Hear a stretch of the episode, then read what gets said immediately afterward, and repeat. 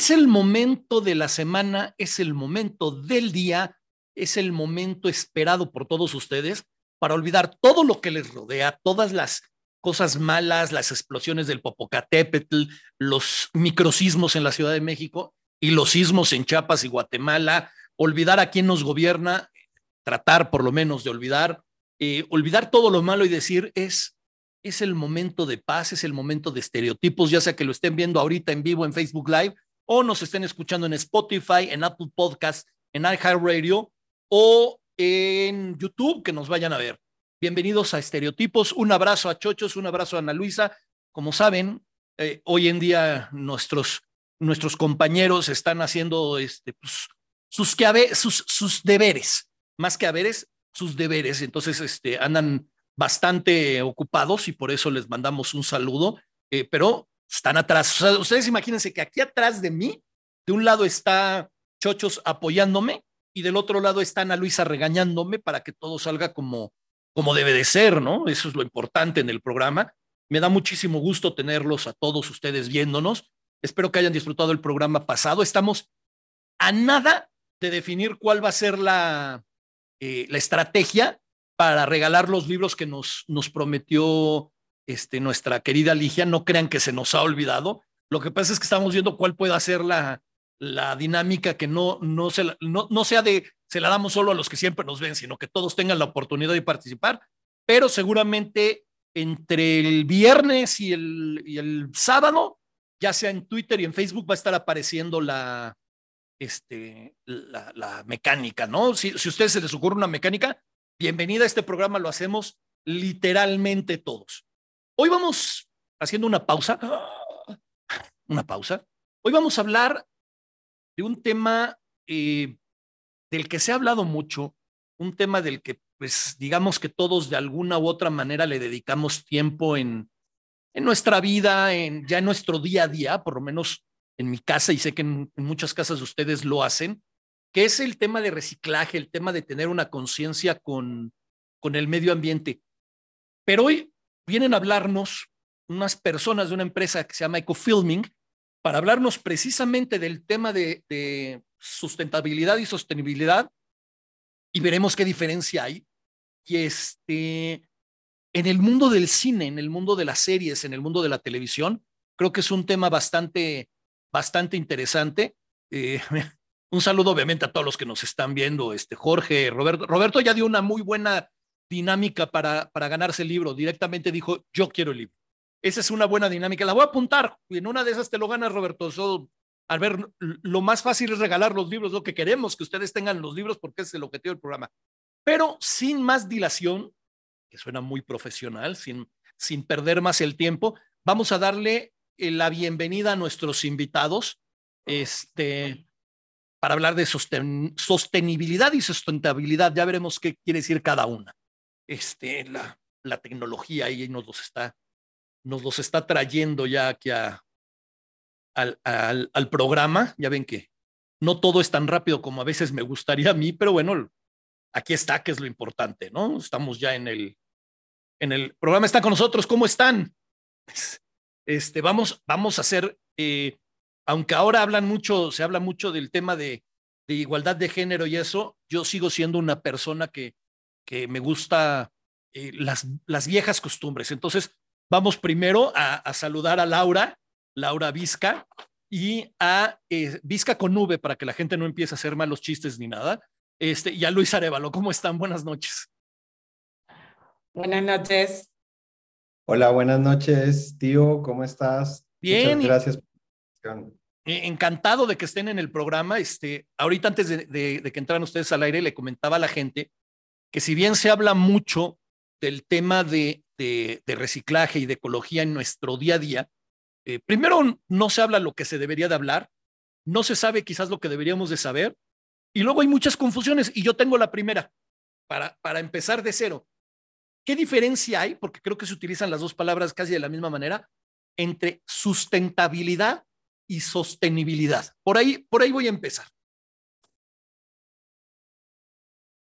Eh, sí, pues digamos que ese es una, un juego, yo diría, de palabras que, que suele confundir un poquito a la gente, pero para ser más claros, la sustentabilidad se centra en el tema ecológico, ¿sí?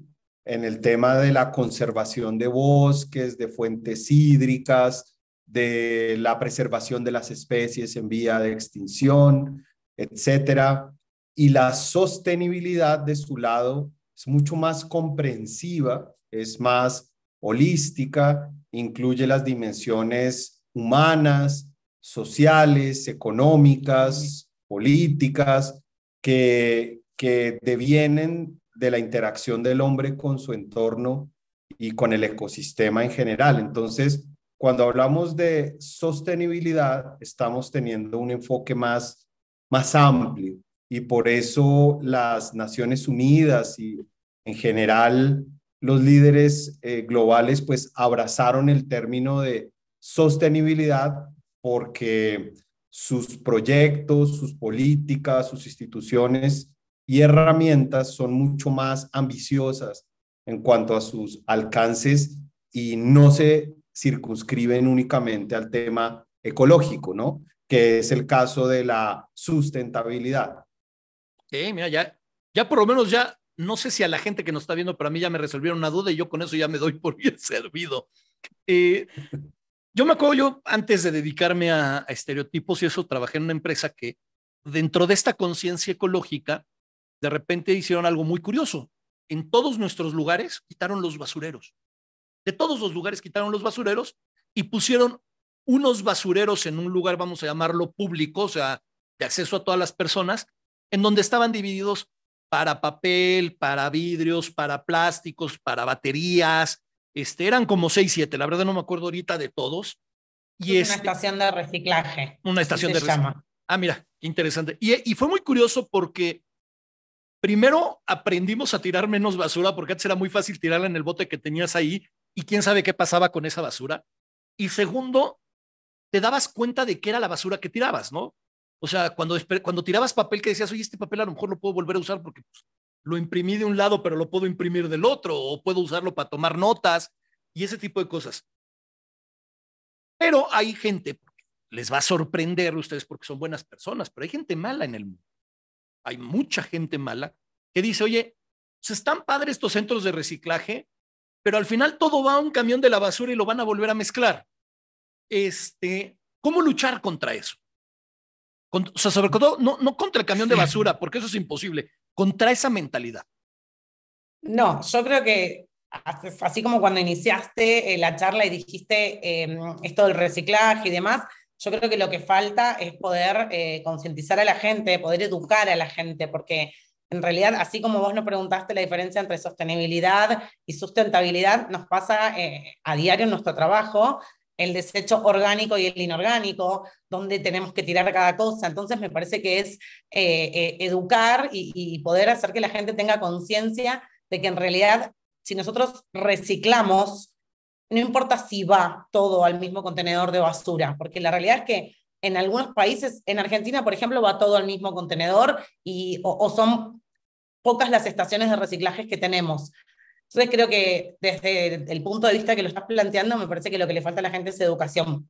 Sí, pues yo quiero agregar también que todo, digamos, lo que nosotros hacemos en, en, en ecofilming y en Sustain Array en general es tratar de traducir ese principio de la triple R de una forma didáctica, fácil de comprender y, y muy claramente en, en su aplicación. La triple R es primero reducir. Entonces, cuando a ti te quitan todos los botes de basura de la empresa, que fue tu experiencia, a mí también me pasó lo mismo en mi oficina hace muchos años, impusieron esa norma. Entonces, obviamente, al principio todos acostumbrados a, tirar sus papeles, sus envolturas en el bote de su propia oficina, pues lo que empezamos a hacer fue a guardar esas envolturas en nuestros bolsillos, ¿verdad? Al final llegábamos a casa en nuestra maletín, en nuestros bolsillos llenos de papeles que usualmente no, no deberían estar ahí. Pero ahí te vas dando cuenta que el primer principio para la sostenibilidad es la reducción en el consumo. Y es, hay muchas cosas que nosotros consumimos que podríamos eh, variar y lo que sí está claro es que a veces cuando tú vas a un restaurante y pides comida, casi siempre sobra algo, sobra un poquito de eso, un poquito de lo otro, o muchas veces consumimos más con el deseo que con nuestra capacidad de procesar lo que consumimos. Entonces, la primera R es reducir. Entonces, la idea sería estimular al, a, que la gente consuma solo lo que, lo que va efectivamente a, a tomar. La segunda R es reciclar y allí es muy importante tener en cuenta que en México, a diferencia de otros países, pues hay toda una industria que, que lucra y que, que vive de la transformación de los residuos, de su separación. En México hay estaciones de reciclaje de botellas, de PET, de latas, de baterías, de los pods de los cafés.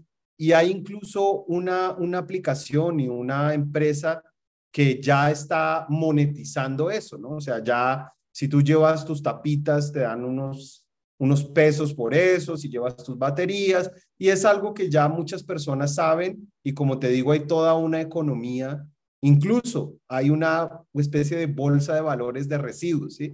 Pero las personas en su casa usualmente dicen, no, pues toda esta basura se va a mezclar en el mismo lugar. Lo que todos vemos cuando los camiones de, basura pasan por la cuadra es que hay unas personas dentro del camión separando. Casi siempre están separando el cartón, las botellas, el vidrio, los tóxicos, eh, pero les ayudaríamos mucho si desde casa hacemos la separación en la fuente, que ya muchas familias lo hacen, lo hacemos, muchas empresas, eh, parques de atracciones, pues que son lugares donde van miles de personas, eh, ya están practicando esta separación de residuos, por lo menos la básica, como decía Laura, entre orgánicos e inorgánicos, ¿no? Porque con los orgánicos, hoy nosotros, por ejemplo, hacemos composta, que pues si quieres, obviamente podemos hablar de ello. Y la otra R es la R de reusar, ¿no? Que empezamos por algo tan sencillo como la ropa. Eh, ahorita muchas personas rehusamos ropa ah, diariamente, pero muchos rehusamos anualmente, ¿no?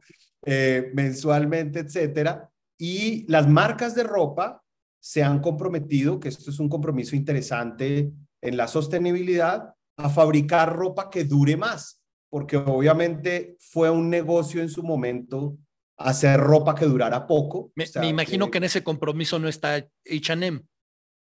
O sea, porque la, mentalidad de H&M es justo lo contrario, ¿no? O sea, te vas a comprar una camisa que te dure el verano porque para otoño te vas a comprar otra porque esta ya no, ya no llegó. No, pero hay muchas marcas que vos llevas una cierta cantidad de ropa, te la pesan y por eso te dan, no sé, un voucher de un descuento en nueva compra de ropa. De hecho, hay cadenas muy grandes que ya lo están haciendo eh, y eso es súper importante. Eso, Hay una marca es bueno para saberlo porque como yo estoy gordo, mi ropa pesa más, entonces me darían más dinero. Sí, sí sería bueno saberlo. pues hay, hay marcas de moda que están muy, muy comprometidas en esto, marcas de ropa, del tema deportivo. Eh, pues hay una marca que es pionera en esto, que pues todos la conocen, es Nike, y el compromiso de ellos es residuo cero. Sus zapatillas hoy se hacen todas con material reciclado, con plástico que capturan en el, en el océano. Y pues obviamente em, la, la, industria del, de la, del vestido, la moda, los accesorios deportivos genera una huella importante de, de carbono que, em, que está comprometida la propia industria en reducir, ¿no? Entonces, yo creo que en últimas, eh, efectivamente en casa nos falta cambiar nuestros hábitos, adaptarlos a la realidad y en eso pues están trabajando escuelas, colegios, universidades, la empresa privada, los grupos económicos, el, sector público em, y pues en la industria fílmica no nos podemos quedar atrás. Es, es una industria en la cual pues está empezando, diría yo, con este concepto hace poco más de 20 años y, en América Latina estamos, eh, yo diría que en, pasos de bebé hasta ahora en pañales, pero ya empezamos, que es la, Eso es lo importante. Eh, eso, lo importante es empezar, y, era justo donde, bueno, nada más repetirle a la gente, a ver si me lo aprendí, es eh, reducir, o sea, reducir el consumo a lo bestia, porque se, como dices, se consume. Ahorita que decías de la comida, pienso en estos restaurantes, sobre todo cadenas gringas, que pides una hamburguesa con papas, te traen una hamburguesa y como seis kilos de papas, y te vas a comer medio kilo y dices, bueno, espero que el otro lo aproveche. No, el otro se va a la basura. Entonces, reducir, estoy totalmente de acuerdo. El segundo es reciclar. Reusar, reusar el segundo. El segundo será, segundo es reusar y el tercero es reciclar. O sea, digamos que sería en orden, ¿no? Usa menos, úsalo muchas veces y después recíclalo. Y ahorita estaba pensando que decían de marcas que se están subiendo a esto. A mí, por ejemplo, me gusta mucho en Starbucks, si llevas tu vaso te, cobran ocho pesos menos por la, por la bebida, que parece como que alguien dice, ay, oye, por ocho pesos, oye, son ocho pesos que te ahorras tú y ocho pesos, o más bien no ocho pesos, sino algo que le ayudas al planeta en que no hagan un, o sea, tirar más un vaso de cartón, más la cosita esta de la manga para que no te quemes, todo esto. Eh, Dolce Gusto, Nescafé Dolce Gusto ya tiene centros de reciclaje para las cápsulas, este café Punta de Cielo también, incluso café Punta de Cielo, si les llevas X cantidad, te regalan una caja una caja de café, que creo que está bien, ¿no? O sea, hay que ir paso a paso. Pero aquí lo interesante, y es lo que, lo que, a donde vamos a entrar al meollo del asunto, es que ustedes trabajan en una empresa que se llama Ecofilming, obviamente en el filming medio como que averiguamos de qué va y el eco también, pero que a veces, o la mayoría de la gente, no piensa qué tanto puede ser contaminante la industria fílmica.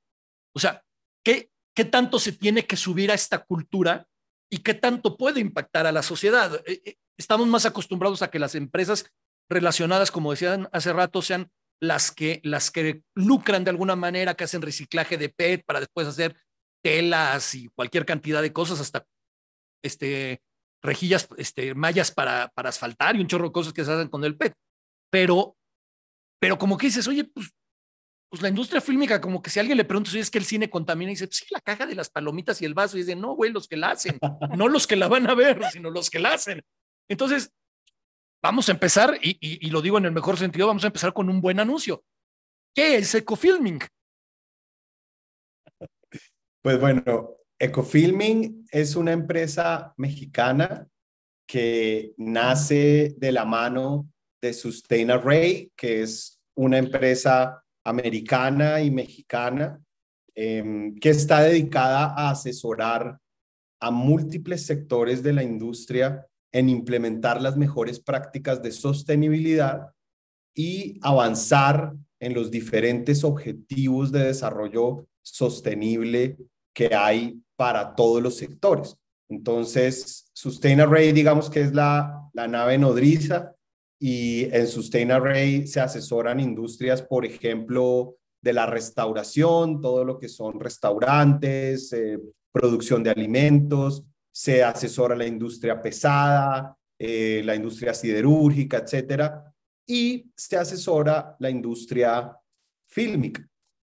Y ya en Ecofilming, que es como la, la nave que sale de, de Sustain Array, nos dedicamos exclusivamente al sector de la multimedia, los comerciales, los eventos fílmicos y la producción de series, televisiones, películas, em, en publicidad también, en su manejo del plan ambiental, porque una producción fílmica pues conlleva una, toda una logística primero de personas. Eh, imaginémonos que una producción emblemática de, grandes marcas, eh, qué sé yo, Netflix, Amazon, Disney, pues emplea cerca de 400 personas en no menos de cuatro meses para hacer una producción de las que de las más reconocidas, taquilleras y las que tú más hablas con, con los amigos, los que más hablamos, pues. Em, y allí, además de estas 400 personas que somos los que trabajamos en producción fílmica, los que hacemos posible que todo suceda, súmale los actores, el, casting, el reparto, los extras, el público, los figurantes, y al final puedes tener un grupo de personas, cerca de mil personas, El catering. trabajando.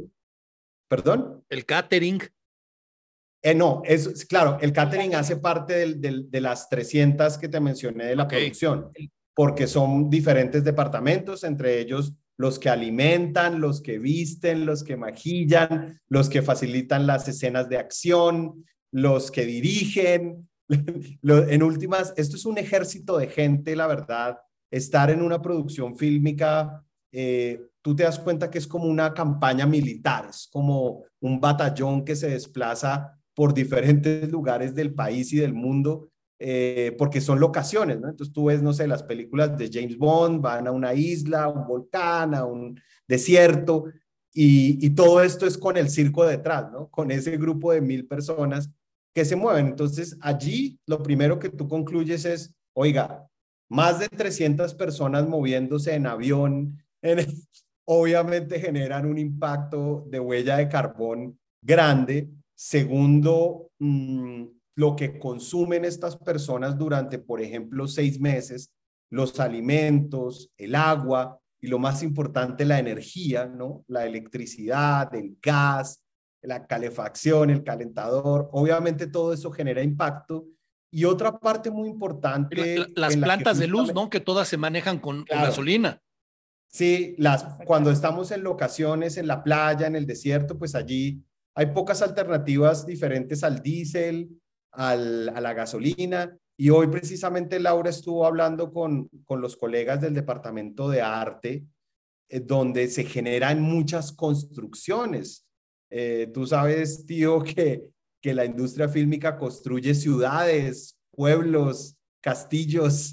Entonces, en la construcción hay un montón de cosas que se generan, ¿verdad? Muchas. Porque aparte todo, la mayoría de eso es cartón, por decirlo de alguna manera, en el, de la manera más simplista, Mira, ¿no? No solo cartón, la O sea- industria fílmica en el siglo XX, todas sus fachadas las construía con, con unicel. Y el, y el unicel es lo más, lo más eh, dañino que puede haber para el medio ambiente. Lo más fácil de dar forma, por eso se utilizaba, pero la realidad es que tenemos que suspenderlo. Lo Ah, ah, más ah, fácil y lo más ligero también de transportar, ¿no? Ahora que lo dices, es cierto, digo, ustedes saben perfecto lo que voy a, a mencionar, al igual que toda la gente que nos está viendo o escuchando, pero el chavo del 8, el 75% de lo que usaban era, unicel. o sea, todas las sillas que rompían, todas las cosas que, con las que se estrellaban, eso, todo era unicel, todo era Y se unicel. veía. Exactamente. ¿te Sí, se- veía, además se veía. O sea, hasta salían las bolitas blancas. Era muy, muy, muy gracioso, pero sí, eh, ese fue un gran cambio, ¿no? Que, Sí. que ya comenzó eh, los sindicatos de personas que trabajan en esto, en iluminación, en cámaras, eh, pues obviamente se organizaron de la mano de, las políticas que están emanando al respecto y comenzaron por, ese, por esa parte tan importante que estamos hablando, que es, bueno, cuando construimos nuestros sets, nuestros escenarios, nuestra escenografía, cómo podemos hacerlo de una manera menos dañina y que generemos menos residuos. Entonces ya hay registros de estudios en Hollywood que en su momento adquirieron grandes tarimas, grandes listones de madera eh, en los años 40 y hoy a punta de reuso y reuso y reuso aún están vigentes esa madera que trataron, compraron, construyeron y obviamente tú sabes que también hay pueblos enteros construidos en los estudios que se rehusan, que, que vuelven Sí, a venir. Y, respecto a lo que dijiste al principio, de, de que la gente no sabe lo que, lo que puede implicar para el medio ambiente una producción, para que te des una idea, son casi 6 toneladas de dióxido de carbono por hora lo que genera una producción fílmica. ¿Cuánto? Seis ¿Viste? toneladas Seis de dióxido de carbono Por hora. se genera para producir una hora de televisión. Ujú. A ver, hay algo que a mí me llama mucho la atención, este, hoy por hoy, por ejemplo, en, Hollywood, hablando de la máxima industria, no la que más produce, porque hoy por hoy la que más produce es la India, pero, pero quizás la más famosa evidentemente es, es Hollywood. Eh, para que una película sea elegible para las nominaciones al Oscar, tiene que cumplir ciertos requisitos, por ejemplo, de igualdad. que haya, que haya de todos los, los géneros que existen, haya este, gente trabajando en la, en la producción, eh, de todas las razas posibles, o sea, no, no puede haber una película que esté hecha solo por blancos, solo por negros, ¿no? O sea, o chinos, no, tiene que ser de todo. No solo heterosexuales, sino escojan una letra de la LGTB, tienen que aparecer alguna.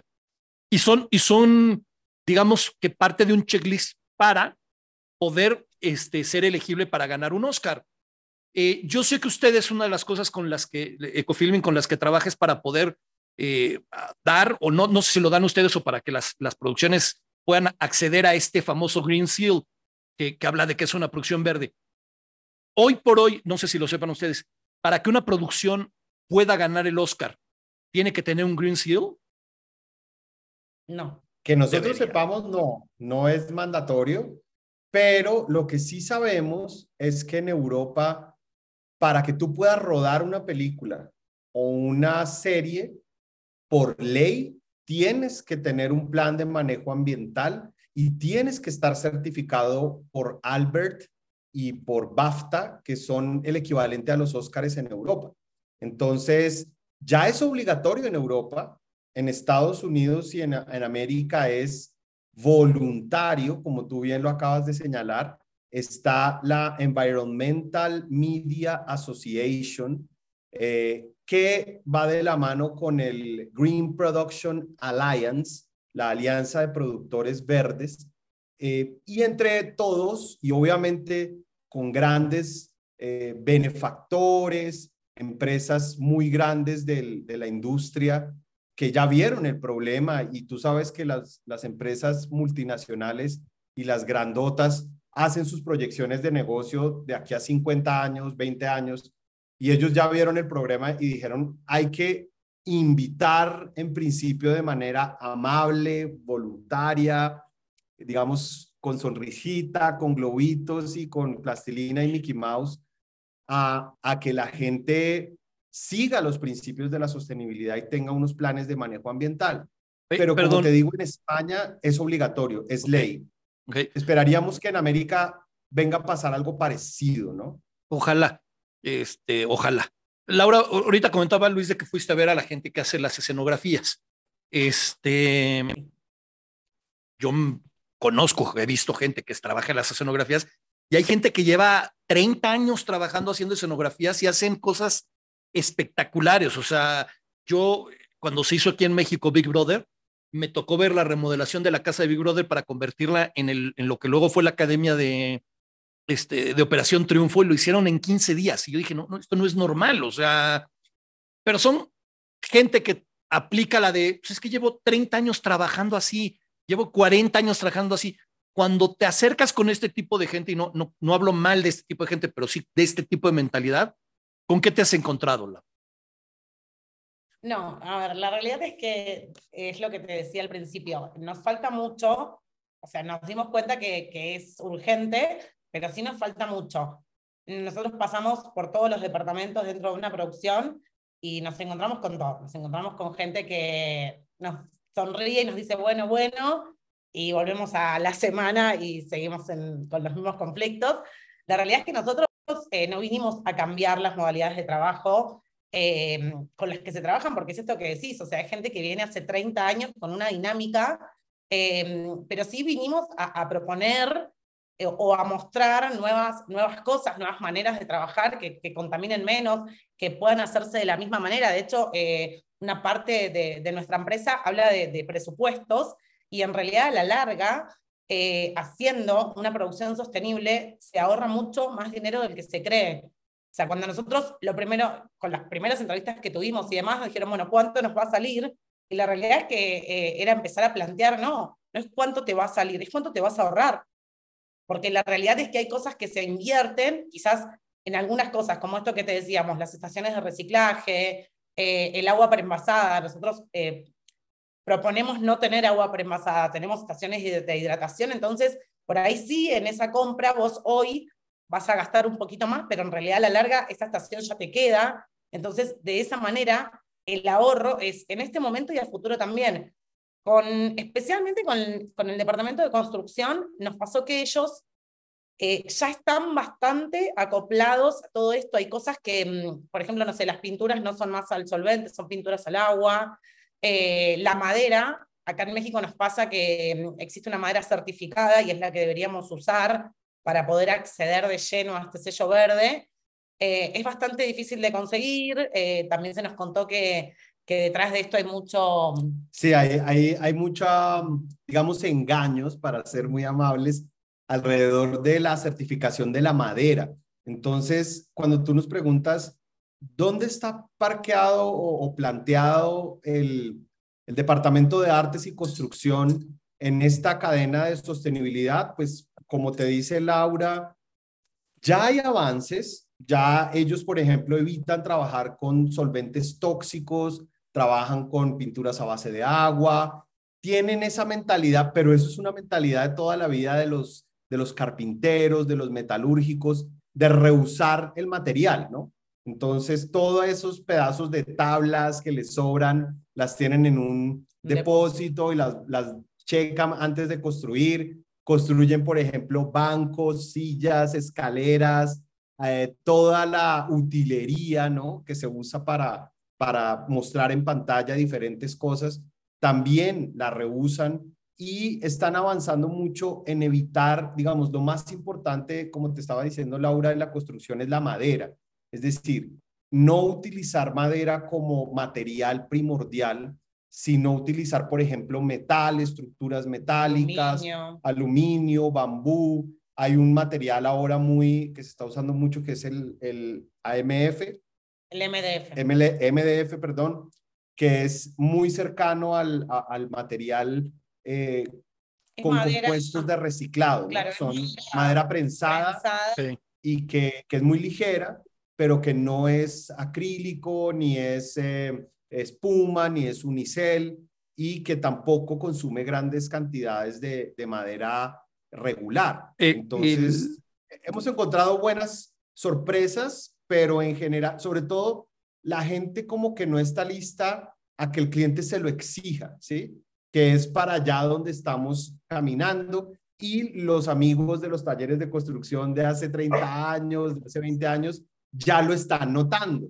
Entonces ellos ya están también diciendo como, ah, bueno, ¿le puedo hacer el castillo con la opción no sostenible o se lo hago con la opción sostenible? Si me hago entender, ya, ya hay esa, esa, digamos, esa conciencia de que eso se te está viniendo, ¿no?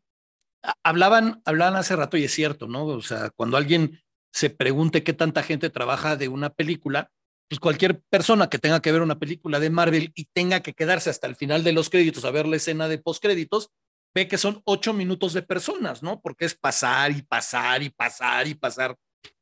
Y es ocho minutos, déjenme decirlo así, de gente a la que se le tiene que generar una cultura, porque, porque ahorita puede decir alguien, bueno, yo entiendo que, que haya mucha contaminación cuando vas a una locación porque tienes que que llevar muchas cosas y se, y, se genera basura, eso.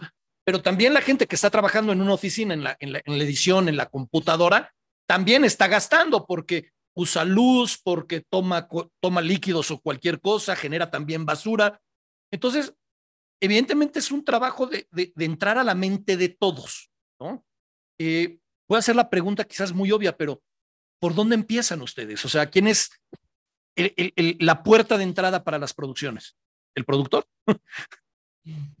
Pues mira, sí, normal, digamos, cuando hablamos de producciones, hay el cliente, que usualmente son los más exigentes en esto, y, de este tema aprendimos mucho en la industria fílmica durante la pandemia, ¿sí?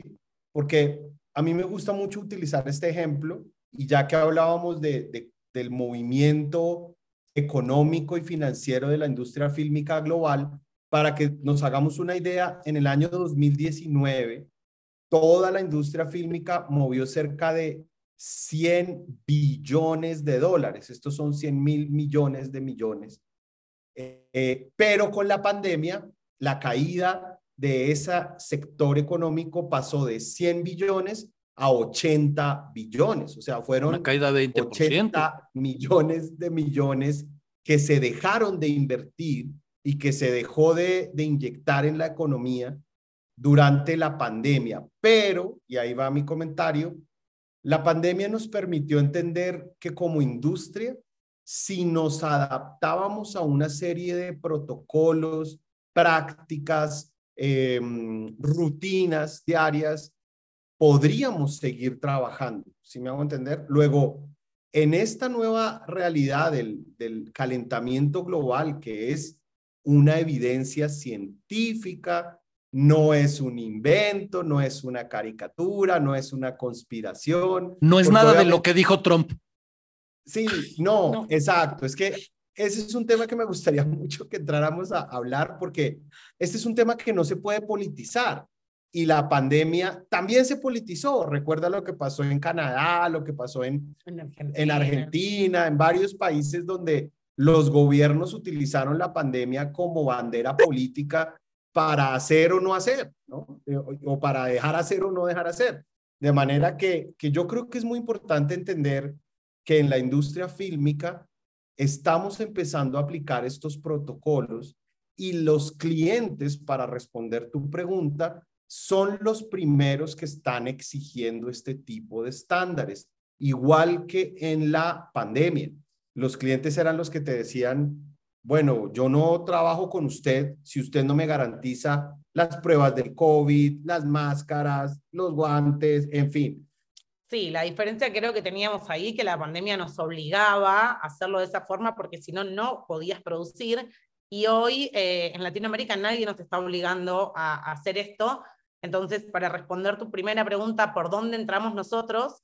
Eh, creo que lo que marca la diferencia eh, nuestra empresa con, con, las demás que están en este momento en el mercado es la capacitación que nosotros brindamos, eh, el entrar a, mm, cada departamento eh, dentro de una producción diciendo, bueno, nosotros lo primero que queremos es dar una charla, que la gente entienda que nosotros no venimos a cambiar esto que decías de los 30 años, que se hace así y demás, o sea, venimos a realmente a entender que esto es urgente y a buscar la mejor manera para llevarlo adelante, porque en realidad hoy no nos, no nos están obligando, pero creo que dentro de un tiempo no muy lejano, todos vamos a estar obligados a hacerlo de esta manera porque es súper necesario.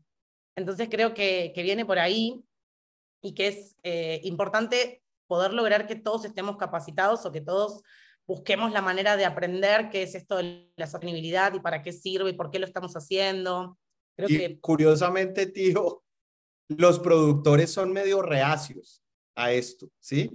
Porque, claro, encuentras de todo tipo, ¿no? Encuentras el productor que ya eh, está totalmente consciente de este asunto, que quizás viene de trabajar de Australia, de Europa, de, y ya para él esto es una obligación, ¿no? Él dice, llega el tipo de España y dice, bueno, ¿dónde está mi estación de reciclaje? ¿Dónde está mi Exacto, ¿dónde está mi plan de manejo ambiental? ¿Dónde está mi medición de la huella de carbono de esta producción?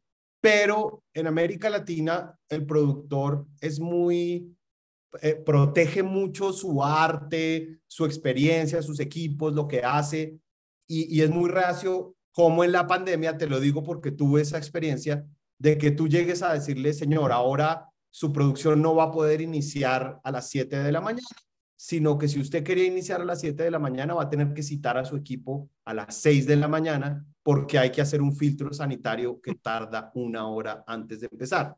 Obviamente ningún productor quiere madrugar una hora más, ninguno quiere. No, ningún, nadie, ¿no? ningún nadie quiere. Sí, así yo, yo, yo no conozco mucha gente que diga, wow, vamos a madrugar nada más por madrugar. O sea, eso sí es genérico. Claro. Exacto, entonces, entonces, claro, genera un cambio, ¿no? Entonces, lo primero es explicarle a las personas por qué el cambio, por qué tenemos que, te voy a poner un ejemplo que nos pasó hoy. Qué difícil es eh, explicarle a las personas que consumir carne roja todos los días puede ser nocivo para el medio ambiente. esa es una discusión en la que podemos terminar acá cuatro horas hablando, pero la gente, y en México, pues imagínate decirle a un mexicano que le baje a la carne. Difícil, ¿sí? Tú mismo lo estás haciendo. Entonces. Ese pues, es un tema muy difícil conmigo.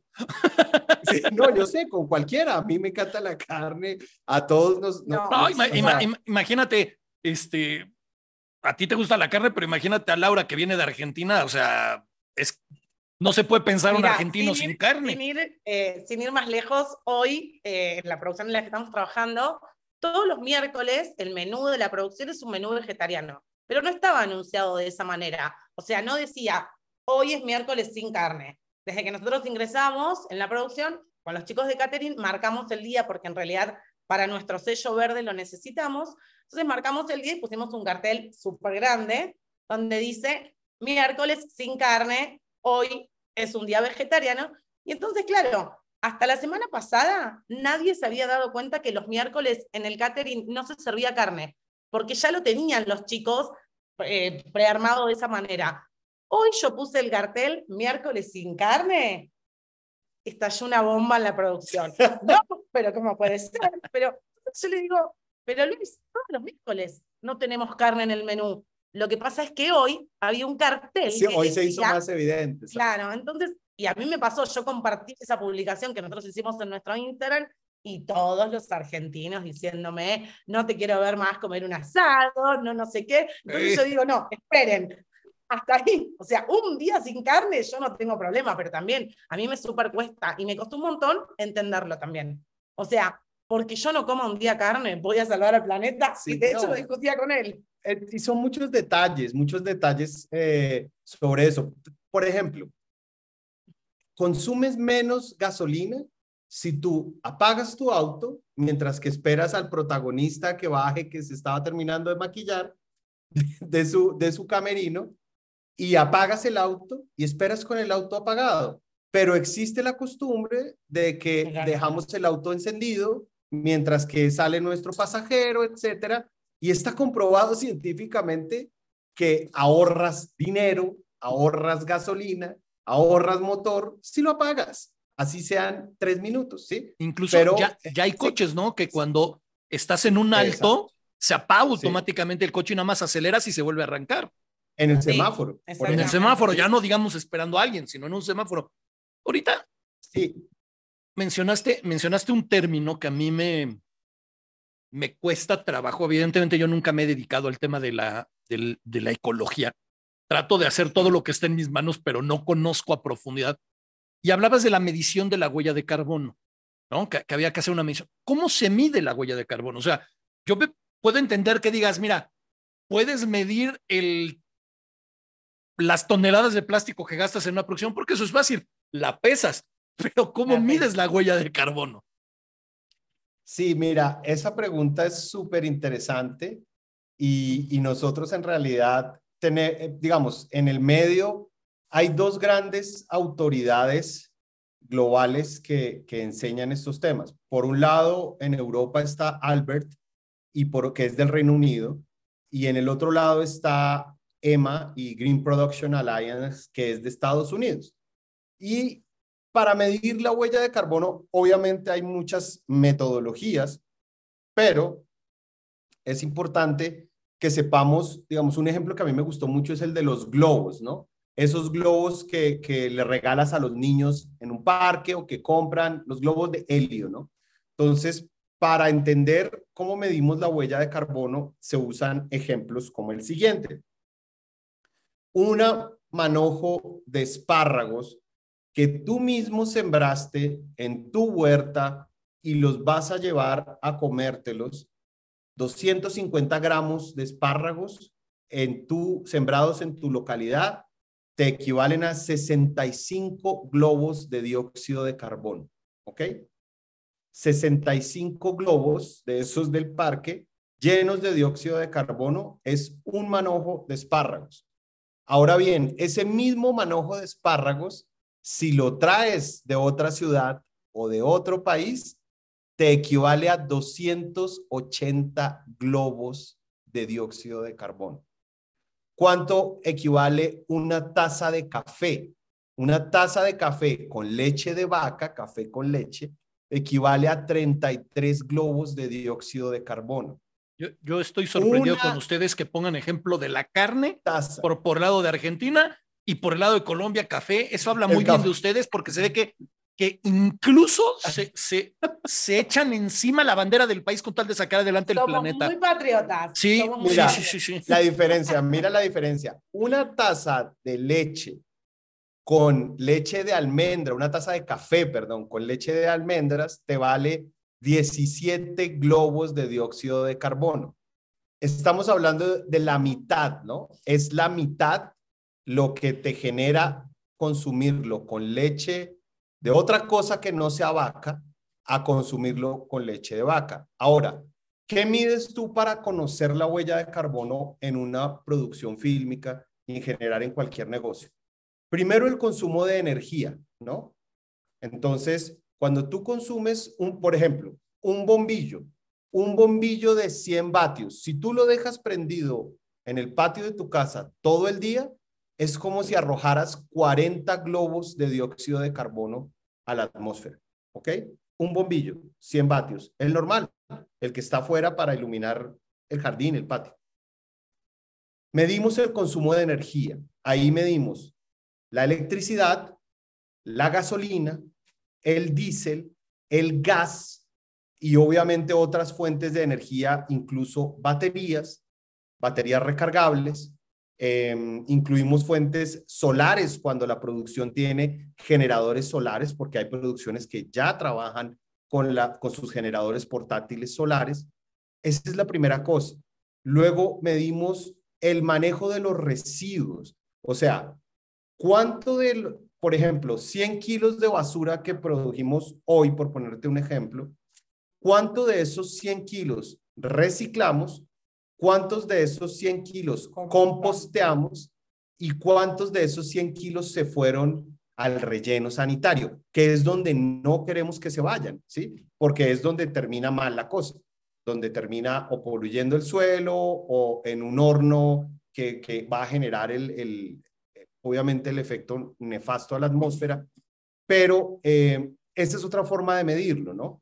Y la otra manera es los viajes, como, como hablábamos ahorita, una producción, imagínate, una película, La Vuelta al Mundo en 80 días, pues obviamente estamos generando un montón de viajes en avión. Entonces, medimos también eso, medimos cuántos viajes en avión, desde dónde hasta dónde, si compramos bonos de carbón para compensar nuestra huella que estamos dejando, cuánta agua consumimos, ¿no? Porque consumimos mucha agua para mantenernos vivos, empezando por ahí, pero como producción también estamos consumiendo un montón de, de, líquido, ¿no? Y los efectos eh, especiales deben de generar mucho, ¿no? Con las explosiones y todo esto.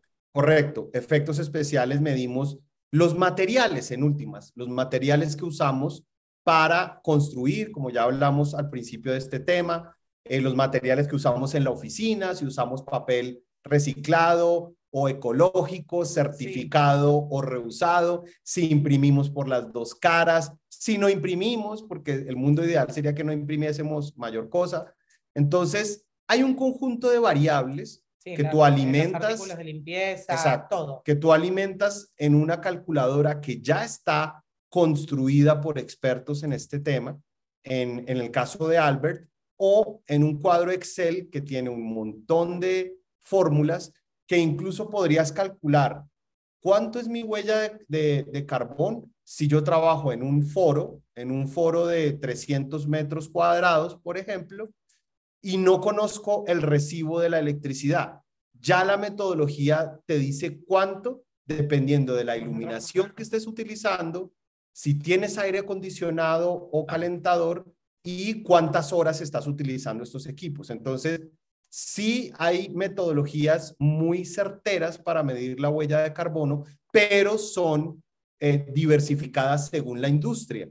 puedes imaginar que la industria minera o energética pues tiene una, unos estándares y unas calculadoras y la industria fílmica tiene otros que son los que te acabo de mencionar. Albert para el caso de Europa y PEER para ser más exactos, el PA PEAR, el PEAR en español, para el continente americano, son las dos calculadoras de huella de carbono que estamos aplicando. Eh, hay otras como las del sistema de acreditación ISO, el ISO 14000, que son la forma en que las empresas privadas se acreditan voluntariamente en los estándares de sostenibilidad y ambientales. Y la última que salió es la norma 14600 que es específica para la medición de la huella de carbono.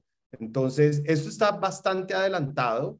Eh, y para ponerte un ejemplo, ¿cuánto producimos tú, Laura o yo al año, no? En promedio, un ser humano al año está produciendo 13 toneladas de CO2, de dióxido de carbono, que se van a la atmósfera, sin hacer nada especial. súbeme, súbeme a 15 en mi caso por la cantidad de carne. Este. No, pero, pero déjame decirte que eso es un ciudadano del mundo promedio. Un ciudadano de Estados Unidos. Ah, no, eso debe de ser mucho más. Son 17, toneladas. 17 toneladas. No estamos tan mal No, no, pero es que, a ver, de las 13 res que dijiste, los, los ciudadanos de Estados Unidos, la de reciclaje con trabajos, pero la de reusar y la de reducir no, no entra en su, en su forma de, bueno, ahorita que van a entrar en una crisis bastante interesante, a lo mejor lo empiezan a tomar en cuenta, pero es más, su, su crecimiento económico fue en base a no reusar y a no, y a no reducir, o sea, es justo todo lo contrario. Sí, no, ahí hay toda una reconsideración de la economía como tal y hablamos de la economía circular, ¿verdad? O la economía verde. La, la economía circular es el nuevo paradigma en todas las empresas y trata de mm, replicar el proceso natural de un árbol. Entonces tú miras un árbol y el árbol, nada de lo que produzca se pierde. Sus semillas, sus hojas secas, sus ramas, todo se reutiliza y la idea actual en cualquier industria eficiente es avanzar hacia el modelo de economía circular. Entonces, curiosamente, esto lo escribió un norteamericano que se llama William McDonough en un libro que se llama Cradle to Cradle. Lo de McDonough también es irónico. Sí, sí, también, exacto. ¿Se llama McDonald's? Ah, sí, sí, McDonald's, McDonald's, no McDonald's. Pero ojo porque esto comenzó a materializarse en Detroit, donde era la meca de la construcción de los vehículos de gasolina este arquitecto americano, William McDonough, em, transforma las antiguas plantas de construcción de automóviles en aeropuertos para aves, templos de abejas, todo un concepto de biosostenibilidad totalmente diferente. Y lo que importa decirle a la gente es, ser ecológico es un buen negocio el buen negocio de la economía circular genera impactos positivos. Y para ponerte un ejemplo, si logramos hacer que los vehículos de hidrógeno fuesen más asequibles que lo van a hacer, ¿no? Recuerda cuando salió el primer computador, solo los ricos podían comprar computadores porque era costosísimo, era importado, era otra cosa. Pero el desecho de un vehículo de hidrógeno es agua el, el, proceso, digamos, de producción de energía de un motor de hidrógeno, su externalidad o su residuo es agua. Entonces, eso ya está interiorizado en muchas industrias, pero en la industria fílmica debemos avanzar mucho más. Y lo último que quiero mencionar al respecto es que en la industria fílmica, el potencial que tenemos para influenciar al público para mostrar el camino, para convertir en hábitos eh, cosas que, hoy muchos hacemos ya normalmente, pero que otras personas no, como separar basura, reciclar, andar en bicicleta, eh, privilegiar el transporte público antes que el privado, em, llevar nuestra propia botella de agua, algo tan sencillo como eso puede hacer un gran cambio en una oficina, en una empresa o en una tienda. Pero si tú pones esto en pantalla y los niños ven que su superhéroe los invita a ser eh, más eh, sostenibles, pues obviamente eso mismo van a querer hacer porque así ha funcionado esta industria durante toda la vida. Lo que tú ves que hace tu héroe, tu, qué sé yo, tu role model, tú quieres replicarlo. Y así funciona esta industria y estamos tratando de llevar estas ideas, estos conceptos, estas imágenes en últimas a la gran pantalla para que la gente lo vea también y tenga ganas de hacerlo, ¿no? Que es el, el, objetivo que genera siempre las películas y las series. Ahorita decías algo que creo que es, es básico. Bueno, a ver, me queda claro y yo siempre lo he defendido, el punto de que para mejorar el planeta, ya no hablemos de nuestros países en particular, sino el planeta en general, la base es la educación. Si no se corrige de la educación, no hay manera de corregirlo, ¿no? O sea, tenemos que cambiar la forma de pensar, la nuestra y a nuestros hijos, a los menores, no cambiársela, sino inculcarles las cosas buenas desde el principio, ¿no? Eh, poníamos el ejemplo de que hay eh, tiendas, marcas de ropa que están muy preocupadas por el tema ecológico, que llevas, la pesan y te dan dinero.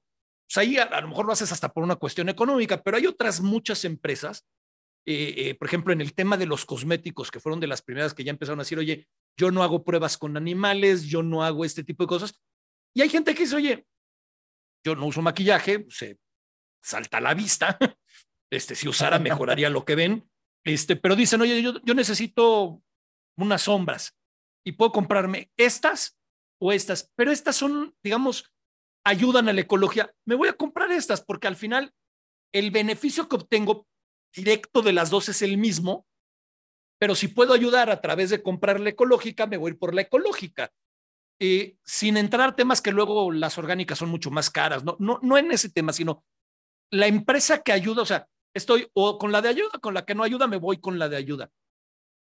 Pero yo mañana voy a ir a ver, por ejemplo, Guardianes de la Galaxia, y yo no sé si Disney es este ecológico o no. A lo mejor sí, pero no lo sé. Y a lo mejor el sello este de, del, del Green Seal este, que, que, se, que se entrega, este, aparecen literalmente en los créditos, donde aparece junto el de Harry, Kodak, Panasonic, no sé qué, no sé qué, y obviamente no lo ve nadie. ¿No sería muy bueno que antes de empezar una película hubiera un trailer que explicara lo que es el Green Seal y luego dijera, y esta película que, ves, que vas a ver tiene la certificación? Porque, a ver, por ejemplo, acá, justo antes de empezar el programa, antes de conectarme con ustedes, vi el, el corto de la nueva película de, de Misión Imposible. Si contaminó no contaminó, si es este la película más cara, la voy a ver, me da igual, soy demasiado fan, o sea, sé que la voy a ver, no, no, no le puedo fallar a Tom, o sea, yo tengo que ver esa película, pero si tengo, si, si voy al cine y voy a ir a ver una comedia romántica, por ejemplo, con mi esposa, y hay dos en el cine, y sé que son básicamente la misma porquería las dos, pero una es ecológica y la otra no, pues igual me animo a ver por lo menos la ecológica, oye, por lo menos ayudo en algo, ¿no? O sea, ¿no, no debería haber más promoción de esto? Mira, en cuanto a eso hay una discusión eh, interna bastante importante y nos ha pasado a nosotros eh, habernos juntado con productoras que nos decían, a mí el sello me da igual. Si mi producción no lo, porque nosotros una vez que, que logramos calcular la huella de carbono, logramos eh, estar dentro de la, de la producción haciendo todo el acompañamiento sostenible, capacitando a la gente y demás, todo eso se envía y después tenemos la devolución de si obtuvimos o no obtuvimos ese sello. Pero primero tenemos que pasar por todo el proceso. Entonces tuvimos productoras que nos dijeron, mira, a mí el sello como sello me da igual. Si lo tenemos, si no lo tenemos, no nos interesa. O sea, a mí me interesa que vos me capacites la gente, me interesa que mi huella de carbono se reduzca en todo lo que se pueda reducir. Y después tenemos, tuvimos productoras que nos dijeron, primero el sello, después capacita a la gente, después fíjate, hace todo lo que puedas hacer para saber si ese sello va a estar o no va a estar en los créditos de mi película. Entonces, ahí entra esto que vos decís, eh, de si aparece primero si aparece después, eso tiene que ver un montón con quién, con quién te enfrentes en el momento de llevar adelante eh, lo que hacemos nosotros. Cuando hablaste de los maquillajes, eh, sí, no, lo que dijiste, porque nos pasa que con la gente de maquillaje que nosotros nos reunimos, nos dicen, Laura está excelente, me parece genial tu propuesta, pero no me sirve no me sirve porque es un maquillaje muy ligero que se va completamente rápido y la tengo que maquillar 50 veces a la protagonista. No me sirve porque no hay los colores, porque la realidad es que también esto que vos planteaste de si hay uno, una sombra negra y una sombra negra ecológica, te aseguro que la negra ecológica no va a ser igual, porque no va a poder tener eh, el mismo colorante o el mismo pigmento que le ponen. Entonces, sí, eh, las cosas ecológicas tienen un montón que ver. Hoy, por ejemplo, con las chicas de maquillaje me decía, yo traje el cepillo ecológico que, que vos nos propusiste, pero la verdad que esto no desenreda el pelo. Entonces era como, bueno, chica. No, sí, pero, pero bueno, yo creo que como toda tecnología, como está diciendo Laura, eh, tarda un tiempo en, en adaptarse, actualizarse, ganar popularidad en su uso. Y es lo mismo que pasó con el celular. Si ustedes se acuerdan, cuando surgió el celular era una panela que parecía un ladrillo, la batería duraba dos horas, solo podías llamar a tu mamá más o menos.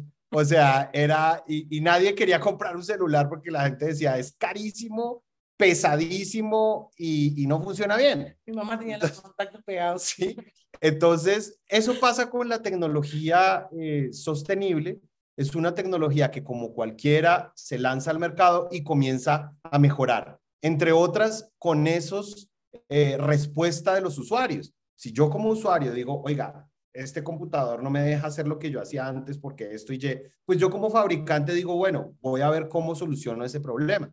Y así funciona en general el código que se escribe para cualquier programa, una mesa, una, todo lo que tú, lo que tú haces se mejora con el feedback de las personas que lo usan. Entonces, yo soy optimista y yo creo que Laura también, pero también somos realistas, ¿no? Que es otro principio de, de ecofilming eh, saber dónde estamos ubicados en cuanto a las normas que hay ecológicas, ambientales, eh, las políticas, las certificaciones y también conocer la cultura de la gente, pero somos conscientes que eso es parte del trabajo, es decir, parte del trabajo es actualizar a nuestras audiencias, decirles, mira, ahora se utiliza este sistema de iluminación, LED, completamente económico, vas a ahorrar lana, te queda mejor. Puedes cambiarlo eh, de colores. No, exacto, tienes más disponibilidad de colores. O sea, el negocio, repito, de la sostenibilidad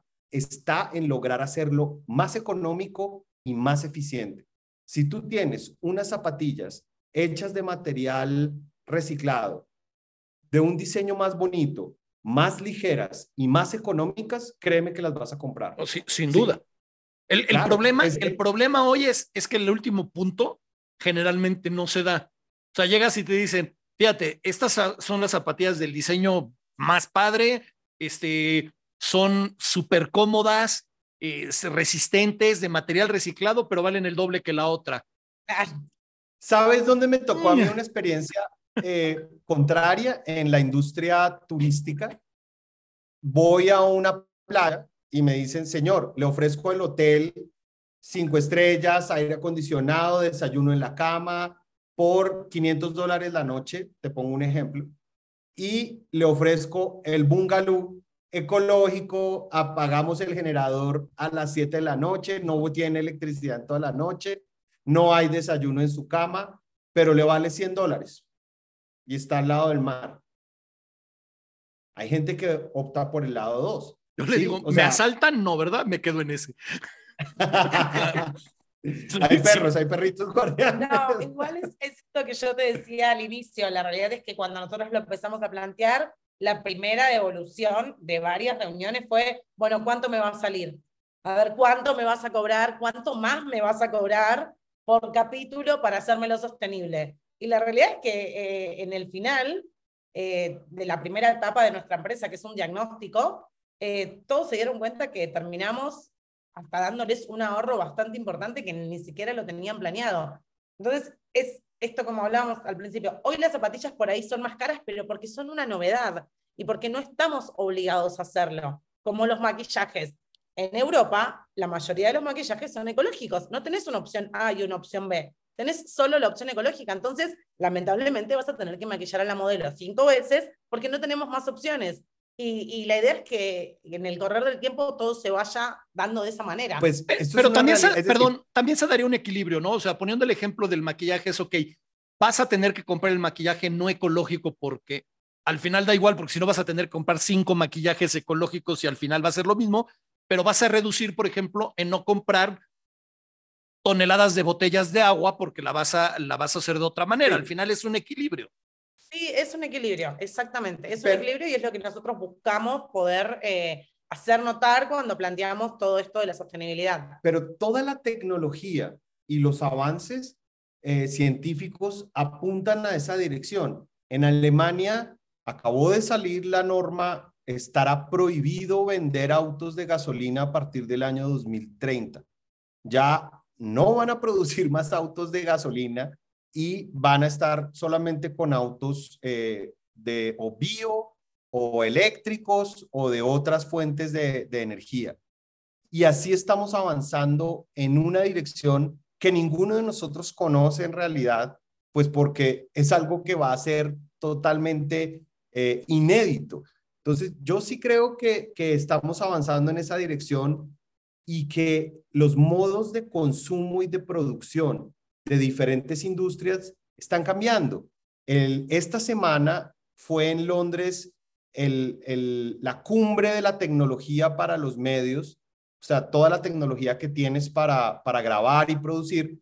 Y uno de los stands que más se llenó de gente fue el de la producción virtual, porque la producción virtual, que es una realidad, no es ciencia ficción, que hoy utilizan muchas casas productoras para hacer películas y series, te permite reducir costos, ser mucho más creativo, o sea, tus, tus escritores pueden soñar más y hacer más eh, locuras visuales porque lo virtual te lo permite. Y de eh, otro eh, lado... Estamos hablando de lo que usa ahora, por ejemplo, lo que usó ahora Disney con sus nuevas series, ¿no? El famoso Volume, que es este, pantallas por todos lados, ajá, un domo. Entonces ahí sí puedes hacer lo que se te pegue la gana, nada más tienes que poner una piedrita delante para que la usen. O sea, Exacto. Ese es el, eso que acabas de decir es el ejemplo perfecto. Así se rodó el Mandalorian. Ajá. Eh, y, y obviamente en costos y en eficiencia es mucho mejor. El resultado en últimas es que puedes crear más, producir más y hacer que el público disfrute más. ¿Sí me hago entender? Claro, yo, yo me empiezas a dar cuenta cómo va cambiando un poco el mundo en cuestión del tema de ecología. Cuando vas a más lugares y encuentras centros de reciclaje, a lo mejor no de 18 cosas, pero por lo menos orgánicos y inorgánicos, que, que es como el paso A, ¿no? Eh, en los centros comerciales, pues ya tuvieron que irse adaptando y poner lugares de estacionamiento que tuvieran para cargar a los, a los coches eléctricos y, pues obviamente yo quiero pensar que si vas a un centro comercial que no tiene para cargar cierto, este coche, este, coches eléctricos y tienes el coche eléctrico, ya no vas a ir a ese lugar. O sea, es, es una manera también de ir, de ir este, incentivando a tu clientela. Ahorita hemos hablado mucho, obviamente, de la industria fílmica porque es la grande, por decirlo de alguna manera, pero lo decías, ¿no? Una serie como The Mandalorian, este, o cualquiera de las que vemos en Netflix, ya tienen la producción de una película. O sea, no es como el chavo del 8 que usaban sus sillas de unicel nada más para, para, o sea, hoy hacen unas producciones a lo bestia. Hace unos años hablábamos del cine y la televisión. Hoy tenemos que hablar del cine, de la televisión, pero además de todas las plataformas este, que hay, ¿no? Y, surgen, parece que cada día surgen nuevas, ¿no? O sea, este, tenemos Amazon, Netflix, Apple, este, Paramount, Disney, en Estados Unidos, bueno, aquí en México está Star, que es la parte de la de, Disney, pero en Estados Unidos tienen Hulu, Peacock, cualquier cantidad de plataformas. Pero muchos de ellos, aunque hagan las producciones exclusivas, son casas productoras las que lo hacen, son productoras ajenas a la distribuidora. Sí. No, no sería también interesante, y a lo mejor ya existe, y me estoy metiendo donde nadie me ha llamado, pero no sería importante también que, por ejemplo, dijera Amazon, todas las producciones de Amazon son verdes.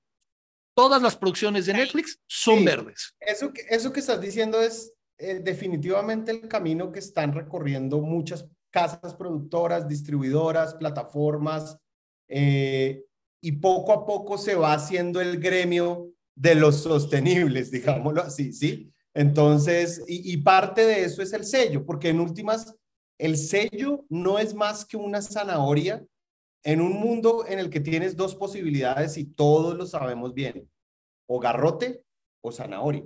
Entonces, sí, el garrote es decirte, o lo haces así eh, o no te dejo hacerlo, ¿verdad?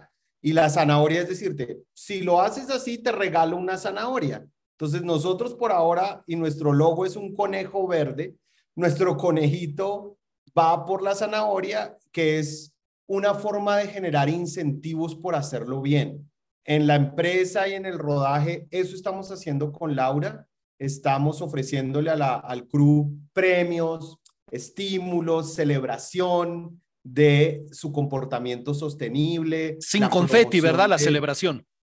Sin confeti, sin ah, confeti, pero pues obviamente... No puedo revelar, no puedo revelar los obsequios porque pues, no lo saben, porque en realidad los llevo detrás de la zanahoria, pero no les cuento que les voy a dar. Sí. no puedo decir qué es, pero... Pero los obsequios son, son cosas prácticas, útiles eh, y obviamente con la filosofía de la sostenibilidad. Solo para darte una claridad sobre lo que acabaste de decir del negocio de la industria fílmica, hoy por hoy se divide en tres rubros.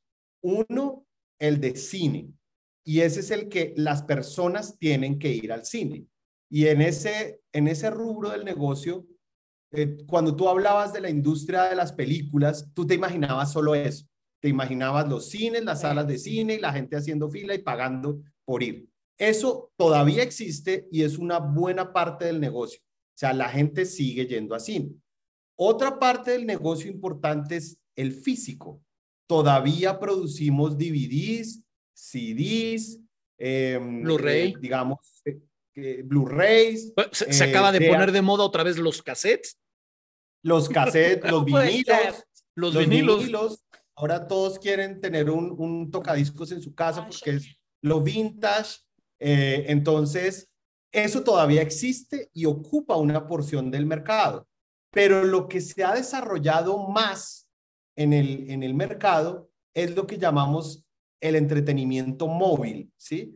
Que es donde tienes tu, el, tu celular, tu tableta, eh, tu monitor portátil y esa es el tercer rubro. Luego, la industria fílmica global hoy se divide en esos tres.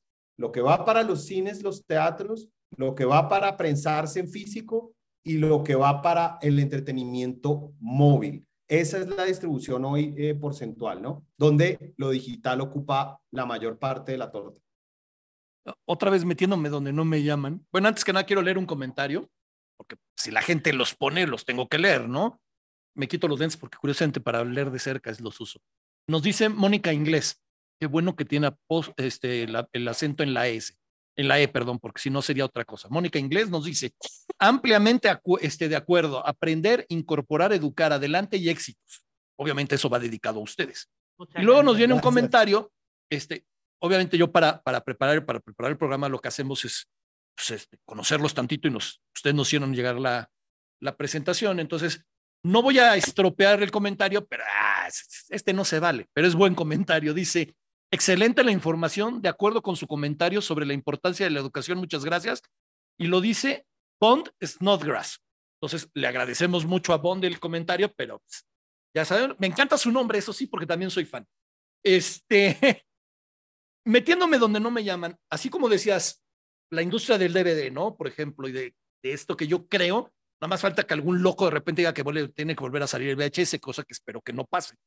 Pero este, Pasa a una tienda como Mix Up y ya la, zona de discos es chiquitita.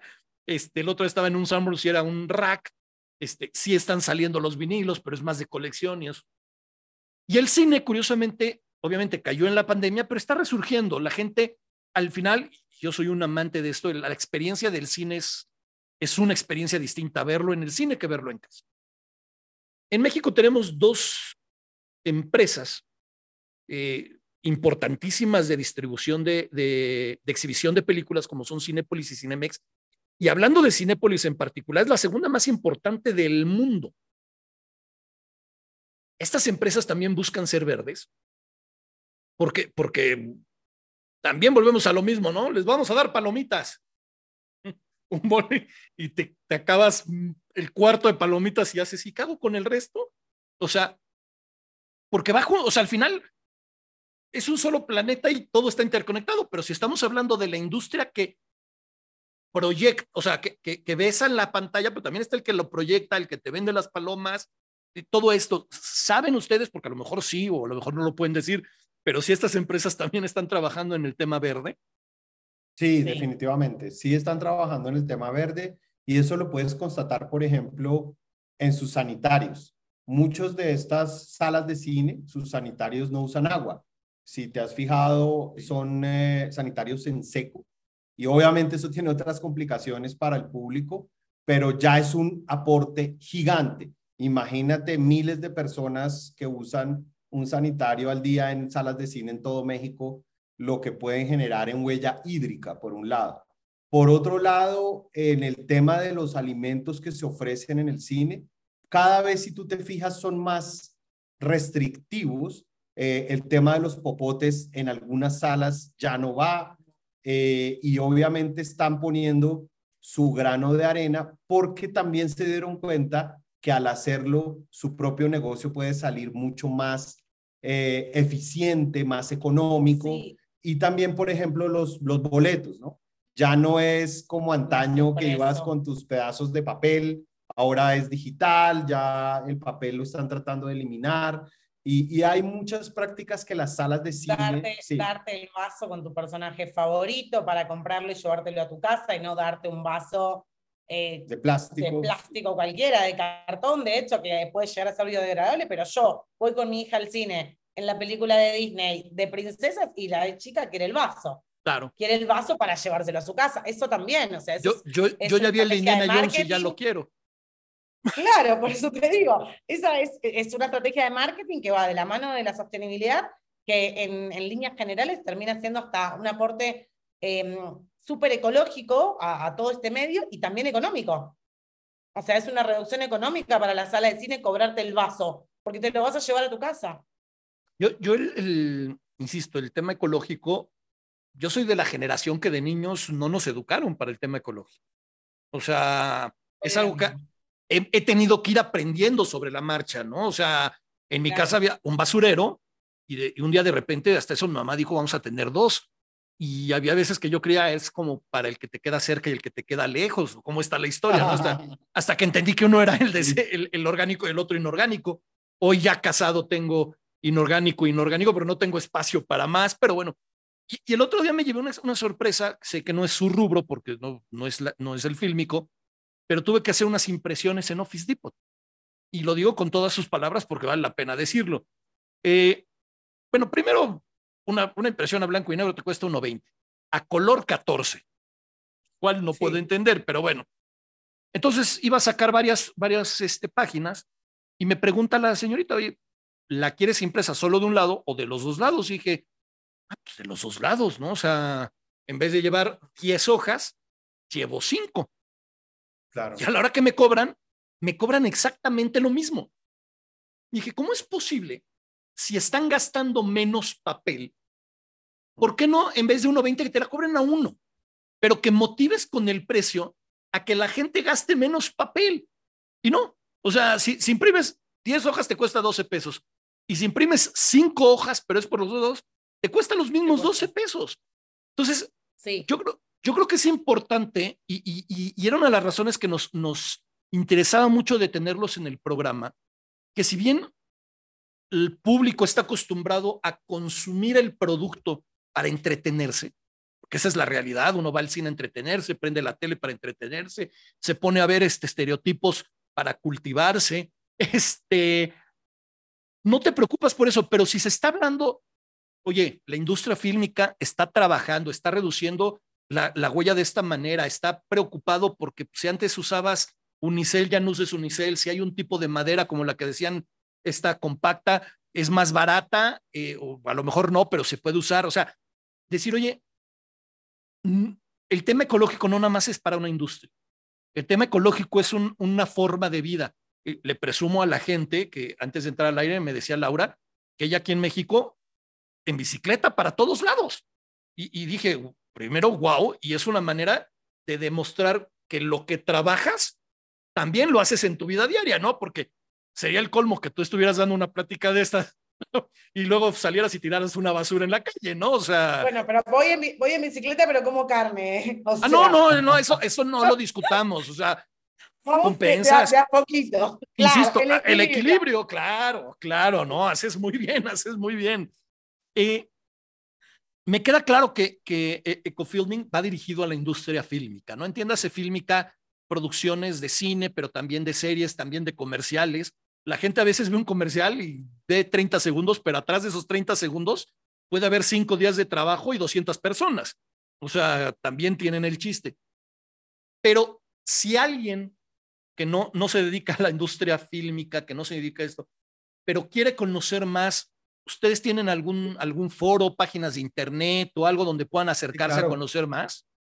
Sí, muchas gracias por esa pregunta. Y sí tenemos nuestra página de internet que está junto con la de SustainArray, es sustainarray.com, eh, backslash ecofilming. Nos pueden buscar en redes sociales como ecofilming.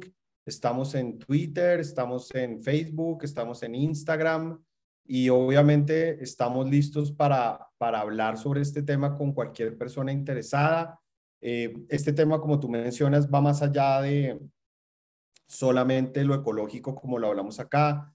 Nos interesa promocionar en la industria fílmica la inclusión, la diversidad, el, digamos, la equidad de género, que son temas que van de la mano de los objetivos de desarrollo sostenible y que si tú los juntas con el tema de la ecología, eh, la optimización del uso de la energía, pues al final lo que vas a tener son mejores condiciones de trabajo, mejores condiciones en tu casa también, y es en últimas hacia donde está dirigiéndose la especie. Entonces, eh, sí estamos dispuestos a hablar de esto. En Sustain Array hay cursos, por ejemplo, sobre equidad de género en la industria fílmica, hay cursos sobre cómo medir la huella de carbono para gente que apenas está empezando en esto, que nunca se ha acercado a una calculadora de carbono.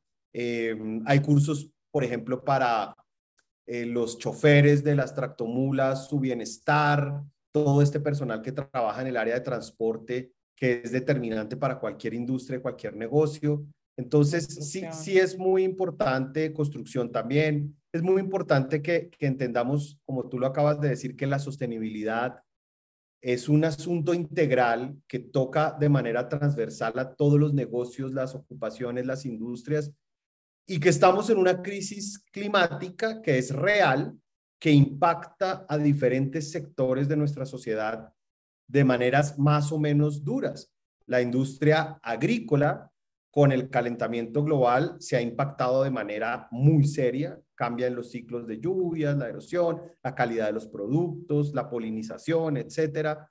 Y otras industrias, la turística ni se diga, y vemos el, el tema en Yucatán con el sargazo. Eh, es decir, todas las, las industrias han sido tocadas y es muy importante que primero lo entendamos sin paniquear, sin fanatismos, sin conspiranoia, pero sí con mucha acción, ¿sí? Eh, vamos, ahí sí como dicen en, las películas, acción, y está muy bonito hablar de eso, pero, pero nos toca comenzar a implementar y caminar en la dirección verde. Es, es el único camino que hay y, pues hagámoslo lo menos, digamos, traumático posible, es lo que, lo que nosotros queremos decir. Ah, ahorita, por ejemplo, nos dice Luisa Díaz, si vemos el impacto del clima en la Ciudad de México, y es cierto. O sea, de repente había cosas que en ciertas épocas no sucedían y que ahora sí suceden, calores que llegan antes, que este, yo, yo insisto que las, las estaciones en la Ciudad de México van desfasadas con el resto del, de lo normal como un mes, ¿no? O sea, dices que en, noviembre empieza, el empieza el invierno, pues no en calendario, pero en, en sensación sí, ¿no? Por, por, por muchas cosas. Voy a, voy a ser muy reiterativo con el tema de la educación porque yo creo que el tema de la ecología, el tema de la inclusión, el tema de la tolerancia es un tema que debe de empezar con la educación y después llevarse al ejemplo. Eh, por eso ponía el ejemplo de, que decía de ti, Laura, de que tú andas en bicicleta, aunque comas carne, pero, pero tratas, tratas de, de, de decir, oye, si yo sé que tengo que ver la manera de ser sostenible, voy a empezar en casa, voy a empezar con mi día a día, voy a rehusar, voy a, bueno, una de esas cosas. Y ahorita estaba pensando yo, di 14 años clases en la universidad y ahorita me, surgió, dije, sería maravilloso que hubiera una materia, por ejemplo, en la carrera de comunicación, en las carreras de comunicación, una materia de, de, de ecofilming, vamos a decirlo así, para que el alumno ya salga con el chip de, oye, sé que mi, pro es más, hasta sea un requisito de tarea, oye, tienes que hacer tu producción de, para titularte, por ejemplo, pero tiene que ser ecológico, tiene que ser sostenible. más que utilizar la palabra ecológica, creo que me gusta más sostenible porque es más global, ¿no? O sea, estamos hablando muchas cosas porque implica que tu proyecto lo, lo pienses de una manera diferente. El qué vas a gastar, cómo lo vas a gastar, qué puedes rehusar, qué no puedes rehusar, en dónde vas a hacer. Entonces, sería bien, no sé si se, han acercado las universidades a lo mejor con ustedes para, para asesoramientos.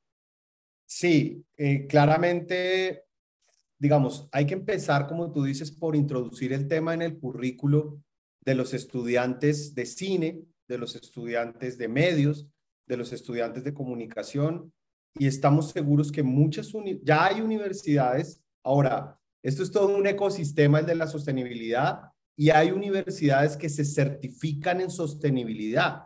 Eh, hay una certificación que se llama Ashoka, hay otra certificación que se llama University Industry Innovation Network, y las universidades que se certifican con ellos son declaradas sostenibles y sus campus que es donde físicamente van a estudiar muchos cientos de miles de estudiantes hoy, también se esfuerzan por ser sostenibles. Entonces tienen incluso biogeneradores de gas. La Universidad Estatal de California, que es la más popular, tiene la única estación de hidrógeno en todo California, donde es curioso porque los famosos de Hollywood van en sus supercarros a, a, a tanquear de hidrógeno a la universidad pública cuya mayor afluencia de estudiantes es hispanos y africanos o, afroamericanos.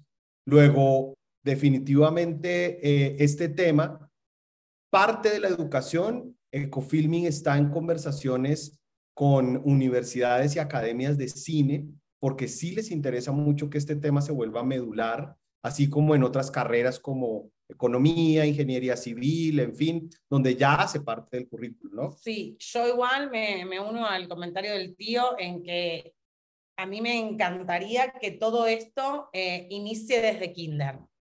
Que sea una, una, manera de, que los chicos, a mí me pasa en el, en el colegio de mis hijas, eh, que llevan una botella para la pueden rellenar en una estación eh, hídrica que tiene el colegio, y así con un montón de cosas, y a mí me parece que tenemos que empezar desde ahí. Desde ahí porque lo que nosotros tenemos que generar es conciencia en los que van a quedar, porque la realidad es esa. Sí, y, perdóname, solo sí, sí, cerrar con decirte, perdón, solo cerrar con decirte que en la educación, pues obviamente hay niveles de educación. Entonces, está muy bien en la escuela, en el colegio, en la universidad, pero también tú tienes que entender que nos debemos educar constantemente. Entonces, el trabajo de Sustain Array es ese, es ofrecer unas plataformas de cursos a menos, rápidos, dictados por especialistas, pero no en el formato universidad, examen, sino en un formato mucho más ameno, rápido. Exacto, y práctico. Educación para profesionales, digamos, que es lo que, lo que nos hace mucha falta en este tipo de temas, ¿no? En tecnología, es que ya hay portales, universidades, canales de YouTube dedicados a enseñarle a las generaciones mayores cómo usar una red social, cómo usar un teléfono inteligente, porque ya esa gente no nació con este chip. Entonces, requerimos todos estos esfuerzos pedagógicos en los cuales en la pantalla se puede hacer mucho de manera suave, didáctica y, digamos, normalizar estos comportamientos que en principio muchos los ven como, ay, tan exquisito, ay, tan moderno, ay, tan exigente, ¿no? Pero la verdad es que cada vez se hacen eh, más normales, ¿no? Y, eso es lo que buscamos, que todos entendamos que es la normalidad, la nueva normalidad. Claro, y, ahorita, ahorita lo que decía Laura de los, del kinder, ¿no? Eh, lo importante que es, por ejemplo, que lleven los niños el agua, o sea, la botella para, para surtirse de agua, pero también es importante, y lo digo porque hay muchos papás y mamás que nos están viendo, que si el niño llega a su casa, no le den una botella de plástico, porque entonces lo que le están educando en el kinder no está sirviendo de nada. O sea, hay que ser congruente con lo, con lo que están haciendo, ¿no? O sea, es, a lo mejor nos cuesta más trabajo, porque como lo decía, yo no nací en, la, en, en una cultura de, de reciclado como, como está viendo hoy en día y te tienes que ir adaptando, conociendo, ver qué es lo que se tiene que hacer, pero sí hay que buscar esa congruencia porque eh, dicen que, que, el ejemplo arrastra y es una realidad, ¿no? Este, De verdad, me, me, me encantó tenerlos. Este, y estoy seguro que, Ana y Chocho, si hubieran podido estar hoy en el programa, hubieran estado también encantados, si hubieran salido dos millones de preguntas más y dos millones que me quedan a mí en la cabeza, eso sí les puedo decir. Por eso para mí es muy importante y, le voy a, a, repetir a la gente que nos está viendo ahorita en vivo, pero también a los que nos escuchan en, en, en Spotify, Apple Podcast o en iHeartRadio, o los que nos van a ver en, en este, ¿cómo se llama? En YouTube, eh, que para encontrar información de Sustain Array es www, y lo voy a deletrear, S-U-S-T-A-I-N-A-R-R-A-Y. Esa sería la página de Sustain Array. Y para hablar de, o sea, conocer más de ecofilming, en Sustain Array es este diagonal ecofilming, suena, ese sí está más fácil, este, y ahí pueden encontrar la información de, de ecofilming. Y les tengo que dar un doble agradecimiento. El primero, evidentemente, por estar, eh, haber aceptado la invitación al programa y estar con nosotros. Eso definitivamente se los agradezco. Pero el segundo, y ese es todavía más, más de dentro, eh, agradecerles lo que están haciendo. Porque, y, de verdad suena increíble, porque a lo que se dedican ustedes, de lo que comen, nunca mejor dicho, eh, pero además es haciendo el bien. O sea, qué padre poder trabajar en algo que evidentemente se ve que les gusta porque sus caras así lo demuestran, pero además están haciendo el bien. O sea, ¿cuántas personas quisiéramos, bueno, yo trato de hacer mi parte, pero trabajar y hacer el bien? Y eso se debe de agradecer y, les pido de favor que este, este agradecimiento no nada más se quede en ustedes dos, sino lo compartan con todos sus, sus compañeros de trabajo, porque qué padre estar en una empresa bueno, a los que nos gusta la producción y eso más que esté cerca de ese ambiente, pero qué padre estar en una empresa que puede mejorar otras empresas y mejorar al mismo tiempo el planeta. O sea, eh, si tienen hijos, bueno, ahorita Laura comentaba que sí tenía una hija, hijas, ¿no? No sé si dijiste hija o hijas. dos. Dos hijas. Y no sé si, si Luis tenga hijos o no, pero... Sí. Ah, mira, dos. dos. Qué padre, qué padre poder, eh, como, de verdad, lo digo de corazón, ¿eh? como sus hijos decir, oye, ¿qué trabaja tu papá o qué trabaja tu mamá? Ayudando al planeta y ayudándolo de verdad. No, no, y lo voy a decir con todo el respeto que le tengo a, a Greenpeace, pero no, no haciendo manifestaciones de tenemos que concientizar y no, no, no, es saber, sabemos por dónde se va a trabajar, no es fácil, sabemos que, hay que tal la charla, vamos a trabajar, vamos a trabajar. Oye, ojalá todos pudiéramos trabajar haciendo el bien y de verdad por eso les quería dar, de verdad, de verdad, las gracias. Gracias a ti por la invitación y pues Estamos a la orden para nuevos eh, programas, proyectos que, en los que podamos eh, colaborar. Efectivamente, estamos muy cerca a la industria audiovisual y pues... Les, les podría decir que, fíjense, este programa trata de ser lo más sostenible posible porque utiliza una computadora que no gasta tanto, el agua la tomo en vaso de vidrio y es agua de Jamaica, o sea que no estoy gastando ahí en, eso parece vino, eso parece vino. No, no, no, no, no, no, vean. Esa, parece vino. Es agua de Jamaica, es agua de Jamaica. Este, no, de verdad, aparte vino en vaso, no, por lo menos otro tipo de vaso, ah, ¿no? Okay. Sí, sí, sí. Y este, y la luz que me ilumina es de LED. Entonces, en ese sentido, y de pilas. O sea, la lámpara es de pilas. Entonces, Muy bien. Es, este, recargable. De verdad, darle mucho las gracias. Y le voy a decir a la gente que nos, nos está viendo y nos está escuchando, bueno, que a partir de mañana encuentran el programa en, en YouTube, lo encuentran en Spotify, en Apple Podcast, Night Radio, o sea, no hay pretexto para no verlo o escucharlo. Eh, y les voy a decir a la gente que nos está viendo lo que les digo todas las semanas, porque lo digo de corazón y creo que al igual que la semana pasada, en esta semana también aplica. Compartan el programa y comenten sobre el programa, no porque nos den likes, no porque nos hagamos famosos, eso no es nuestro objetivo, sino porque el compartir este programa es compartir cultura y en el caso de hoy, además es compartir educación. Y como lo digo todas las semanas, con una persona, una sola persona que le sirva el contenido que tuvimos hoy en el programa, yo al menos siento que ya mi día valió la pena. Y, y en el tema en particular de, de, de, la sostenibilidad, ya no voy a decir sustentabilidad, ya sé que es sostenibilidad. Este, ya educamos, mira. Ya, ya, por lo menos ustedes, mí, ya lo lograron con uno. Ojalá entre los tres hayamos conseguido o, consigamos salgar uno, uno o más.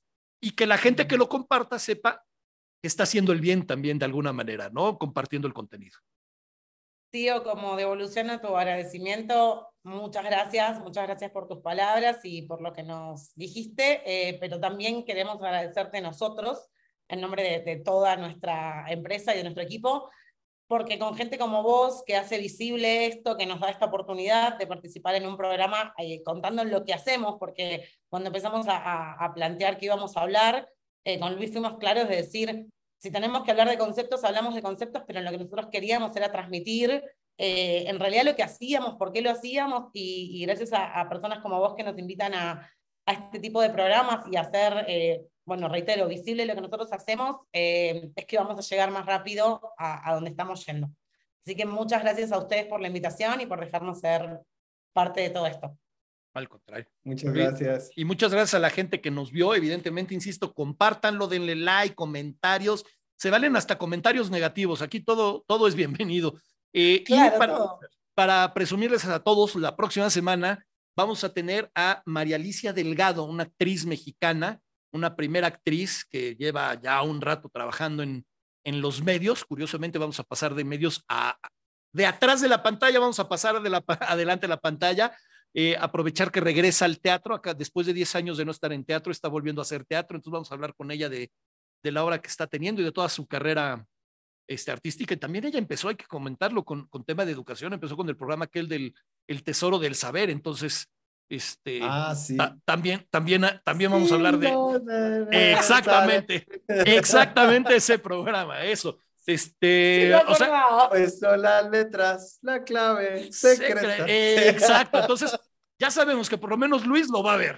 Y este, y para todos, de verdad, muchísimas gracias por vernos una vez más a, a, a Luis, este, a Ecofilming, a sus, este, a toda, a toda la empresa, ya hablando, hablando realmente en serio también este, gracias a, a, a, Bond y no a James, este, porque, porque definitivamente él es una pieza clave también en, en, en Sustain Array. Este, gracias por vernos, gracias a todos. Eh, nos vemos la próxima semana. Hasta luego. Muchas gracias, tío. Chao, Feliz eh, continuación, que estén bien. Chao.